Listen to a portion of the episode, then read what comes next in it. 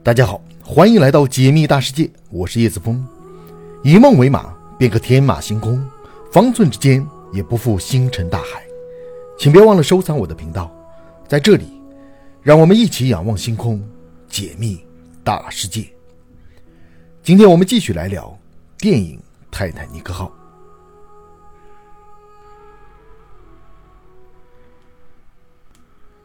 一百六十五天。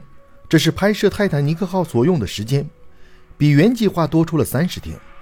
考虑到影片的规模，即便以现在的电影工业水准来衡量，也算是一次高速作业。在泰坦尼克号之前，卡梅隆已经在好莱坞有了这样的名声：片场暴君，花钱散漫，自我膨胀，就差大肆屠杀群众演员了。在完成泰坦尼克号之后，他这样的名声意味改观。但是，这部电影拍摄过程之严酷，大概在好莱坞史上绝无仅有。它将从根本上改变卡梅隆执导的方式，甚至为人之道。在这紧张而漫长的一百六十五天里，卡梅隆带领他的团队，在冰冷的加拿大海港和潮热的墨西哥沙滩上，建造出史上最大的外景地，讲述史上最惊心动魄的爱情奇遇。快将杀青时，卡梅隆已通知福克斯将上映日期。从一九九七年的七月二日移到了十二月十九日，拍摄这样一部电影，看似是不可能完成的任务。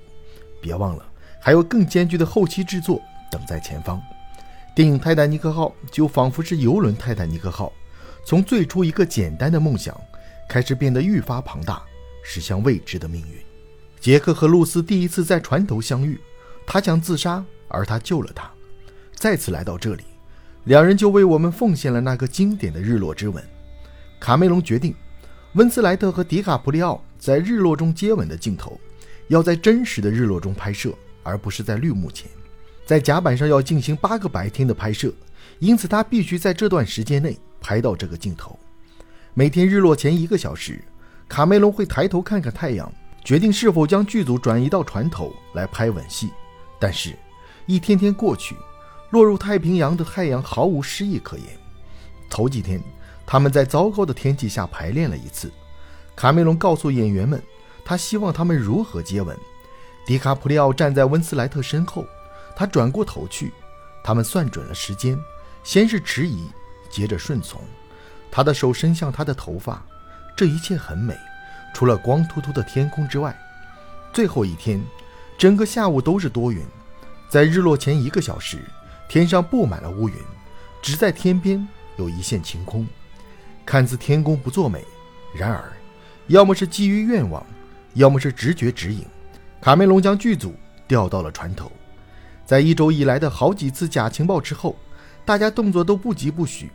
他们调整好摄影臂，安装了一些灯，加上一层橘黄色滤镜，来模仿日落时分的霞光。卡梅隆说：“一切都感觉相当恶俗。”但我好坏都得拍，而且福克斯开始对这个镜头所花的时间表示不满了。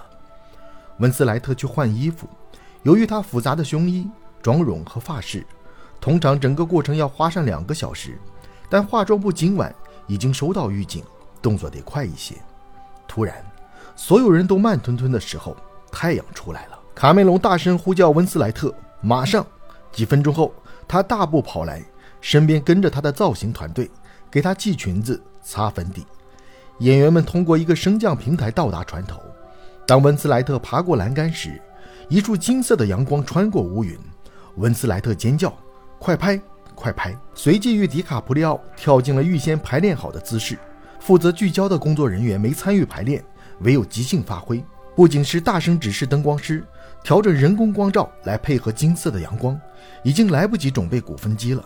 好在一股自然的微风徐徐地吹拂，而且方向符合要求。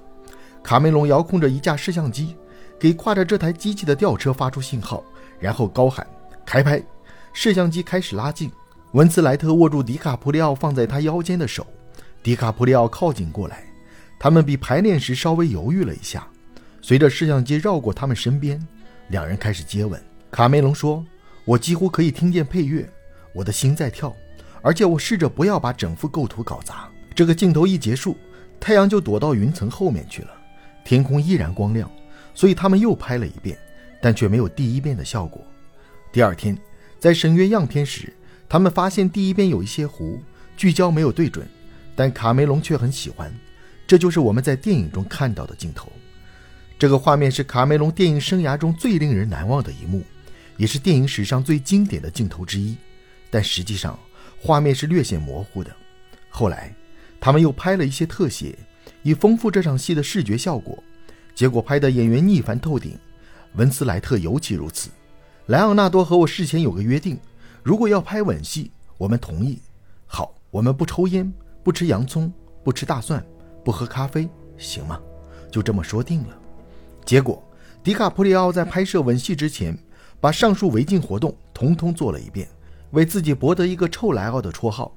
最终，除了特效部门所做的修饰，这个令人难以忘怀的镜头，并未动用什么高科技手段，依靠的是详细筹划、团队合作和运气。回想起拍摄当天的那份鸿运，甚至卡梅隆这位业界最主张运用 CG 技术的导演，也不禁心生怀疑：今日。电脑为我们提供了一切尽在掌握的拍摄条件，然而，是否有什么东西已缺失难觅？那个日落的镜头，现在很容易就能用绿幕做到。他说，甚至可以放在某个早上拍。但是，那种日落时的场景，我能不能想象得到？我能不能想到那些特别的颜色？现在我们能够创造出我们想象中的一切，但是，我们的想象能否全然胜任？我不知道。接下来就是波澜壮阔的海难戏，沉船无疑是泰坦尼克号片场上最疯狂的经历，每天都是湿漉漉、冷冰冰的，一不小心就会绊倒在过腰的水中。隔几天会传出特技演员摔断胳膊的消息，夜半三更可以听到卡神在扯着嗓子开骂。片场上一滩滩水，淹不过绷紧了神经的同事们之间的火药味。为拍摄沉船戏而准备的模型和水箱大得吓人。在这个阶段，卡梅隆及泰坦尼克号剧组的想象力和技术能力发挥到了极致。从船的倾斜到跳救生艇，再到水流破舱而入毁掉精美的房间装饰，卡神全部力主实景拍摄。但他也借沉船戏首次尝试了当时还未经验证的动作捕捉技术，比整个时代领先了一个步伐。我想做我知道别人做不了的事，这就是詹姆斯·卡梅隆的信念，这就是为什么。他会亲自扛着摄像机下水拍摄，也是为什么沉船戏开拍的第一天，他会激动得像打了兴奋剂一样。在湿漉冷冰的沉船戏拍摄现场，情圣莱奥纳多可是犯了王子病，而温斯莱特则霸气多了。摄影师穆罗说：“莱昂太娇贵，要用温水，而温斯莱特则需要冷水来帮助他入戏。”在深约六英尺的水池里，迪卡普里奥和温斯莱特绝望地逃生。迪卡普里奥身高一点八三米，他可以站在那里。一点七三米的温斯莱特虽然气喘吁吁，但他的脚一直没有接触地面。穆罗回忆，莱昂纳多是个调皮的小混蛋，而他又那么成熟，他带出了他的青春，而他又是他成熟了一层。迪卡普里奥让下水变成了一件大张旗鼓的事情，卡梅隆为此叫他波斯猫。卡梅隆说，他一只脚伸到水里，马上又抽出来。抱怨水凉，然后慢慢的滑了一分多钟才滑进水里，还一直不断的嘀咕，整个过程滑稽透了。依我看，他就是怕水。后来，在一个危险的水下镜头中，迪卡普里奥腰间绑着一根绳，被拖到水底深处。他在拍摄时没有丝毫犹豫，证明了自己是一个颇有能耐的潜水爱好者。迪卡普里奥日后回忆，是拍摄泰坦尼克号，把我打造成了一个男人。文斯莱特在拍摄中更能吃苦，也更加深切地体会到了各种滋味。有一个镜头，他和迪卡普里奥在进了水的船上奔跑，被一扇关闭的门挡住。文斯莱特的长袍挂在了门上，他被拉到水下。文斯莱特说：“我得设法从衣服中扭身逃脱。”那时候我已经上气不接下气，觉得自己快要挂了。吉姆只是说：“好，再来一次。”他就是这种态度。我不想当窝囊废，所以也没有抱怨。虽然温斯莱特不会有实际危险，毕竟身边有潜水安全员保护他，但他还是惬意丛生。我平生第一次在片场上冒出情愿自己缺席的念头。有时候我早上醒来心里想：上帝啊，让我死去算了。其实最能体现卡梅隆暴君潜质的是这张沉船场景的拍摄。他大发雷霆，骂骂咧咧，站在高台上指挥雇来的两千多名群众演员，不断发出“往下跳”到“救生艇去”、“往船头跑”、“快点”的指令。熟悉他工作的人对此的解释是，他只是太兴奋了。卡梅隆几乎精通船只沉没和爆破的所有知识，特别是拍过《深渊》之后，他更是积累了不少水下经验，还因此避免了几次危险事件的发生。这位大导演从小就对水有着不同寻常的亲缘关系。他生活在尼亚加拉瀑布上游大约一英里半的奇帕瓦，河水冲击岩石的吼声是他耳边时常响起的伴奏曲。水是卡梅隆一生都着迷的对象，所以沉船拍摄开始启动的时候。